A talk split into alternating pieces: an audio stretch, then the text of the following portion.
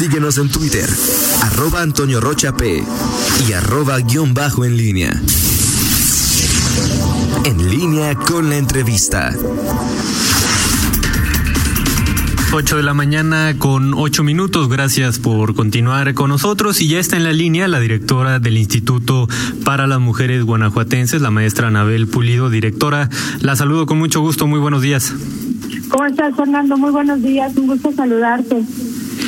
Eh, directora, pues platicar en relación a la violencia que viven las mujeres durante esta contingencia sanitaria, o más bien que se acentúa durante esta pandemia. Ya a nivel federal, eh, las autoridades hablaban de que justamente existía este riesgo de que en una sociedad eh, tan machista y donde lamentablemente la violencia contra la mujer es un es un problema muy muy grave, se podría acentuar justamente con la medida del aislamiento social, de quedarse en casa. En el caso de Guanajuato, eh, ¿cuál es el diagnóstico con el que cuenta el IMUG eh, en relación con este tema? Sí, Fernando, muchas gracias por el espacio. Antes que nada, también mandarles un saludo a Fernando, Miguel, a Toño, a Rita, por el día de ayer, que aunque sea hoy, bueno, pues estamos reconociendo el trabajo que están haciendo, fue el día de los comunicólogos y sabemos del enorme esfuerzo y trabajo que hacen día a día, sobre todo en estas pandemias que hoy estamos teniendo y que estamos viviendo. Ya Fernando, dame la oportunidad de comentarte que en este tema de la violencia contra las mujeres en Guanajuato ha sido un mandato del señor gobernador el poder organizarnos y el poder trabajar de manera conjunta. Su gobierno se ha distinguido por tener un trabajo transversal en donde todas las autoridades tenemos que eh, sumar todos los esfuerzos, todos los trabajos y todas las atenciones. Yo creo que en estos últimos años nos hemos organizado y hemos distinguido por tener un proceso que nos permita atender y que nos permita abarcar todas estas atenciones de violencia. Como ya lo hemos comentado hoy, la violencia contra las mujeres vuelve a un punto en donde se da dentro de las familias y dentro de los hogares, es decir, la violencia familiar que la tenemos pues en todas sus manifestaciones, ya no solamente a través de la violencia física, a través de la violencia patrimonial, económica, sexual, psicológica y todas estas condiciones nosotros en articularnos hoy para el tema de la pandemia en unas acciones de prevención y atención de violencia contra las mujeres que justo hemos denominado contingentes sin violencia. Y aquí, Fernando, pues decirte que tenemos que hacer uso de todos los medios y todas las redes que hoy la tecnología nos presenta y justo porque el principal reto a vencer es el que la movilidad es restringida. En Guanajuato nuestra movilidad ha sido restringida, pero sí nos permite tener unidades en los diferentes municipios, estarlos articulando con las autoridades tanto federales como municipales y esto nos ha permitido tener un mayor alcance. Aquí eh, la situación a vencer pues es la posibilidad de que las mujeres hoy puedan presentar denuncias, pero que también podamos establecer con ellas planes de atención para que no solamente presenten denuncias, sino para que el riesgo se disminuya o desaparezca en torno a la situación del agresor. Esto significa tener un trabajo muy relacionado también con el Poder Judicial para las órdenes de protección que tenemos que solicitar y que pedir para que eh, las mujeres puedan estar dentro de sus casas, no son ellas en principio las que tengan que salir porque tenemos la idea de que son las mujeres las que tienen que abandonar sus casas en una situación de violencia. Y esto no puede ser así, Fernando, debemos de ir transitando señalar y decir de manera categórica que son los agresores los que tienen que estar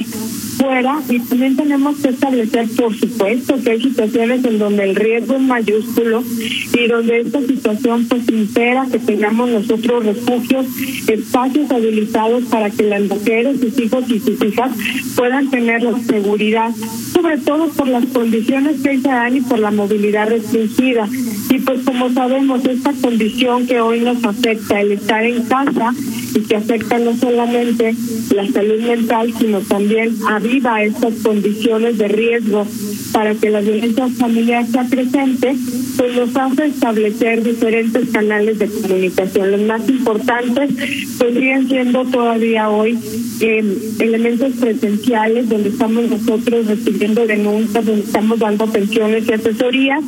y bueno, pues tenemos, sabemos nosotros que la violencia contra las mujeres es considerado como uno de los servicios esenciales, así lo dice el decreto presidencial y esto pues obliga a todas las entidades federativas a tener el trabajo en campo para estar atendiendo a estas mujeres.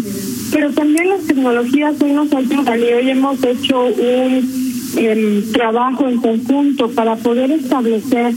Primero, todas las redes sociales que así conocemos, Instagram, Facebook, las páginas que tenemos para que las personas, las mujeres puedan dejar un mensaje, puedan acceder. Tenemos la línea 911, que es la línea principal en donde llegan todas las demás de urgencia por parte del Instituto para las Mujeres Guanajuatenses tenemos una línea derivada que es la 075, que ahí nos permite estar dando asesorías y acompañamiento para todas las cuestiones que las mujeres presentan en el tema de violencia y en otros temas, como son los derechos de familia o como son sus derechos laborales, que principalmente son las demandas que hoy tenemos. Violencia familiar, derechos de familia y también los derechos laborales que se han visto mermados o que se han eh, estado vulnerando. Y bueno, también comentarte que pues en esta situación tenemos que tener una línea de mensajería o de WhatsApp que es en el caso de las mujeres, el número de 400, eh, digo 473 164 0369 y también tenemos una línea para hombres para que, porque hemos venido trabajando con los agresores y no solamente trabajando con aquellos agresores que se reconocen como tal y que quieren llevar a cabo una eh, situación de reeducación en estos temas del manejo de sus agresividades, sino también porque es un trabajo que hemos venido realizando con el Poder Judicial y con diferentes autoridades que nos remiten a estos agresores y que parte de las sanciones que hoy están también sujetos a este tipo de tratamientos y con ellos también tenemos una línea que es la 473-121-6304 y que nos pueden mandar un mensaje y que aquí nosotros podemos estar atendiendo. Yo te puedo decir que en marzo del 20 del 20 de marzo para acá que nosotros implementamos estas medidas, estas eh, líneas y que las fortalecimos porque unas ya las teníamos. Tenemos, o te puedo dar los casos que hemos atendido, en el caso de las unidades especializadas que tenemos en los diferentes municipios o que andan en los diferentes municipios, al día de ayer le hemos atendido 239 casos. Por estos eh, temas de mensajería, pues 63 mujeres se han atendido y se han atendido 33 hombres en la línea de hombres. En el tema de eh, el plan, la línea 075, al día de ayer registramos 294 mujeres. Y también comentarte que, bueno, pues hay una línea de atención a crisis que estamos trabajando de la mano con la Secretaría de Salud se la ha implementado y que eso también nos ha permitido derivar a las mujeres que tienen angustia, una condición de depresión, una condición de eh, situaciones que se ven alteradas hoy también por las condiciones que se dan dentro de las dinámicas familiares y que inciden también en la distribución de las tareas, en las cargas de trabajo. Hoy estamos enfrentando mujeres y hombres una condición de teletrabajo les llegó de repente y que también hoy nos pone de manifiesto que hay en ciertas áreas, espacios en el alfabetismo digital y que tenemos que ponernos al día pues de manera abrupta y sin hacer una situación de transición porque tenemos que establecer pues estos como los medios idóneos para nosotros poder estar trabajando y este, atendiendo pues todas estas situaciones. Entonces, pues en términos generales, estas han sido las atenciones que nosotros hemos prestado, Fernando, y decirte que, bueno, día a día seguimos trabajando. Y no menos importante comentarte también que haces un trabajo con todos los municipios, que los municipios también, algunos han implementado sus propias líneas también de mensajes, de atenciones. Ellos también están trabajando en campo mencionarte también el trabajo de las organizaciones de la sociedad civil. Hoy más que nunca estamos coordinados con ellos. Como tú sabes, Fernando, tenemos nosotros el refugio para mujeres y bueno, pues eh, en este tema el organizarnos y el estar justamente con estas organizaciones para poder prestar servicios de manera conjunta o para poder en determinado momento pues albergar a las mujeres nos da también conocimiento de que ellas tienen una incansable tarea en estos temas y que nos ha estado eh, pues sumando para atender de manera conjunta. Y comentarte también algo que ha sucedido y que justo eran uno de los casos que teníamos ayer, la violencia digital contra las mujeres. Hoy el tema de la violencia en redes también se ha hecho patente y entonces pues bueno también es una de las cuestiones y de las atenciones que hoy nosotros estamos encaminando también esta atención. Estamos platicando con la directora para las mujeres guanajuatenses, la maestra Anabel Pulido. Maestra, preguntarle también, eh, bueno, más bien para puntualizar, entonces, hasta el momento, a partir del 20 de marzo a la fecha, eh, el IMUG ha atendido o ha recibido 239 reportes por violencias contra la mujer, ¿es así? Tenemos, mira, por parte de las unidades especializadas, 239 reportes. En la línea telefónica 075 tenemos 294. Por las líneas de mensajería tenemos 63 y tenemos 33 atenciones a hombres. ¿Qué tanto es el incremento en comparación con el comportamiento de este fenómeno antes de la pandemia?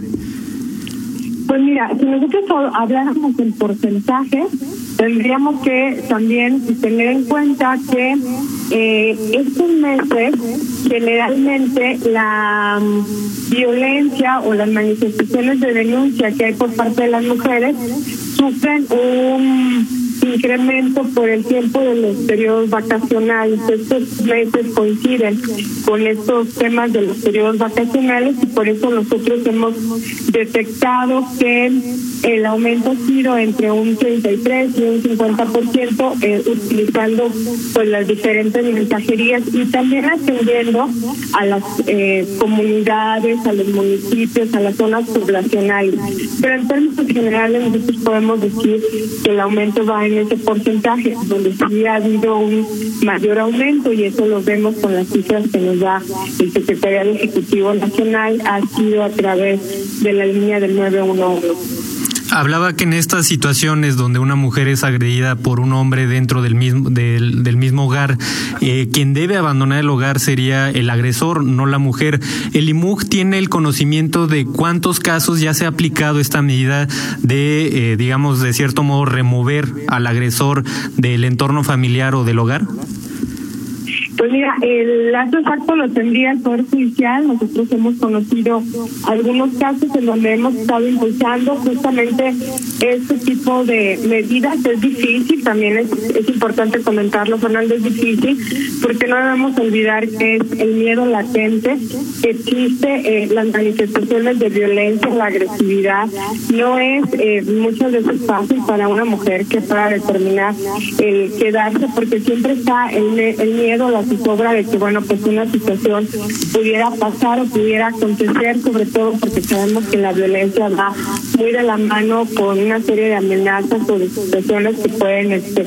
llevarse a materializar en el momento de enojo, de coraje, de estas manifestaciones de agresividad. Lo que sí hemos cada día incidido más es en la situación de eh, que las mujeres no salgan corriendo de sus casas, que las mujeres muchas veces salen huyendo, eh, corriendo literal, así, con nada, sin ropa, sin documentos. Y en ello sí estamos muy de la mano trabajando en regresar, en decir, a ver, tenemos que eh, estar en donde están sus cosas, sus instrumentos de trabajo, lo que ellos están haciendo, porque eso era antes muy, muy común que las mujeres salían, que lo perdían todo, que tenían que empezar de nuevo. Y esta situación también agrava mucho las condiciones de violencia cuando hay una falta de autonomía económica por parte de las mujeres, cuando no tienen las condiciones, pero aparte se enfrentan a tener la crianza de los hijos y a tener que establecer una autonomía sin nada, porque muchas de las cosas se quedaban en el domicilio y en el domicilio estaba el agresor. Entonces, hoy estas situaciones tienen que ir cambiando, tenemos que ir trabajando de la mano con los municipios, de la mano con los eh, elementos de la policía, para este ejercicio de rondines, para el ejercicio de estar atentos a estas condiciones que pasan. Y es el trabajo de todos los días, es un trabajo, como sabemos nosotros también, de cambio, de paradigma en el en el ejercicio de las atenciones, de cómo hoy estamos atendiendo, no es lo mismo de hace algunos años, porque bueno, pues también la atención tiene un proceso natural de evolución en donde ya no solamente es este, presentar una denuncia, sino es dar un acompañamiento integral, es donde además de la denuncia no puedes quedarte ahí, sino tienes que establecer todo un análisis de cuál es la situación por la que está atravesando una mujer que sufre violencia. Cuáles son las acciones legales, el principio que tienes que eh, realizar, tienes que impulsar para que no exista una condición de desprotección para ella ni para sus hijos e hijas, pero luego empieza una serie que se va encadenando, es decir,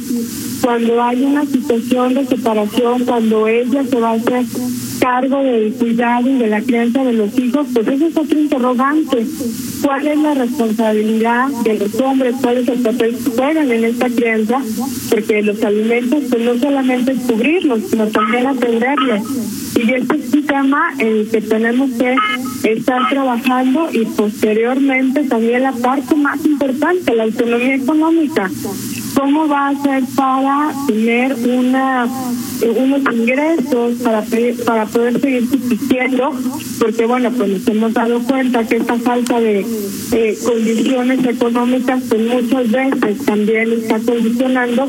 a que se lleve a cabo una situación de regreso o una situación de em, volver a dar una oportunidad para estar con el agresor, que muchas veces no es una oportunidad querida, es una oportunidad que la necesidad te obliga o te conlleva pues a esta situación. Ahora, una parte importante en esta estrategia para salvaguardar la integridad de las mujeres que están siendo violentadas son los refugios para mujeres. En este sentido, ¿cuál es la situación? ¿Cuántos, eh, cuántos eh, refugios hay habilitados? Eh, ¿Qué tanta capacidad disponen? ¿Qué nos puede comentar? Mira, comentarte que aquí en el estado de Guanajuato somos de las pocas entidades federativas el gobierno del estado asume la responsabilidad de contar con un refugio por parte del Poder Ejecutivo y también sabemos que por parte de la Fiscalía, pues ellos tienen un refugio también para mujeres y tienen aparte, bueno, en el Centro de Justicia, lo que llamamos nosotros una casa de tránsito, que son espacios donde las mujeres pueden estar por algunos días en tanto se resuelva o se establezcan una serie de medidas para resguardar su integridad. En el estado de Guanajuato nosotros contamos un refugio con capacidad para 15 familias o para 45 mujeres. Es decir, eh, 15 familias estoy diciendo porque en términos generales la mujer llega con sus hijos e hijas, un promedio de 2 a 5 hijos e hijas, y nosotros estamos ahí resguardando el promedio de tiempo que una mujer dura en un refugio es un proceso de tres meses, en donde en estos procesos justo hacemos esta intervención integral y estamos dando habilidades para que ella pues pueda desarrollarse eh, posterior al egreso que ella tenga en el refugio, pero algo muy, muy importante que hemos visto y que se ha eh, formado parte de la atención que nosotros estamos otorgando dentro de los refugios, que es la parte emocional, la parte eh, de intervención eh, psicológica con ellas, la parte del fortalecimiento de las habilidades incluso para poder sostener el avance de una denuncia, para poder sostener todos estos procesos jurídicos, y que a veces no se tienen ni siquiera esas condiciones por las situaciones propias que las mujeres sufren al tener una condición de violencia. Entonces es importante que este trabajo se haga pues, de manera eh, un tanto aislada, que es la oportunidad que te presenta el refugio y que te permite seguir fortaleciendo estas condiciones. Ahorita el refugio no lo tenemos al 100%, hemos tenido algunos egresos, pues también tenemos eh, algún ejercicio de rotatividad, pero todavía hoy, bueno, tenemos espacios, es un trabajo que estamos haciendo como te decía, de manera conjunta con todos los municipios, las instancias municipales de las mujeres, también han sido un fuerte detonante de trabajo para atender a las mujeres y sobre todo para trabajar con redes de mujeres, porque hay ocasiones, y lo veíamos nosotros, con estas condiciones de restricción de movilidad, pues están preparadas incluso para si en algún momento la restricción de movilidad era total, por saber que la vecina, una persona de confianza, alguien que nos podía eh, ayudar o podría estar más cerca para una situación que se presentara y que nos pudieran echar la mano. Y esto pues lo veíamos también en medios cuando establecían ciertas condiciones, como utilizar una palabra clave, mantenerse en una comunicación permanente, hacer... Eh, eh, grupos de WhatsApp y que alguna palabra le sonara o se supiera que pues la persona estaba en peligro justo porque pues iba a convivir con el agresor el mayor número de horas y sabíamos también que iba a estar pues en mayores condiciones de vigilancia y que esto pues tendría que detonar con alguna condición que nos pusiera en aviso sobre estas situaciones. Correcto. Pues eh, en verdad le agradezco mucho su tiempo, directora. Eh, como siempre, muy, muy interesante y eh, estos micrófonos quedan abiertos para cualquier información que desee compartir posteriormente. No, pues muchísimas gracias a ustedes por el espacio, por el tiempo, decirles que estamos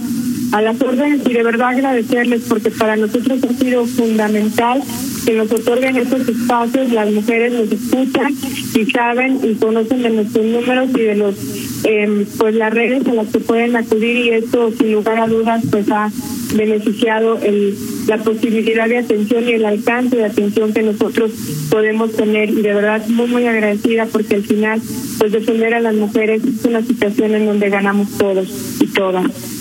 Así es, eh, que tenga buen día directora. Igualmente un excelente día. 8 de la mañana con 29 minutos, vamos a un corte y regresamos. Contáctanos en línea promomedios.com.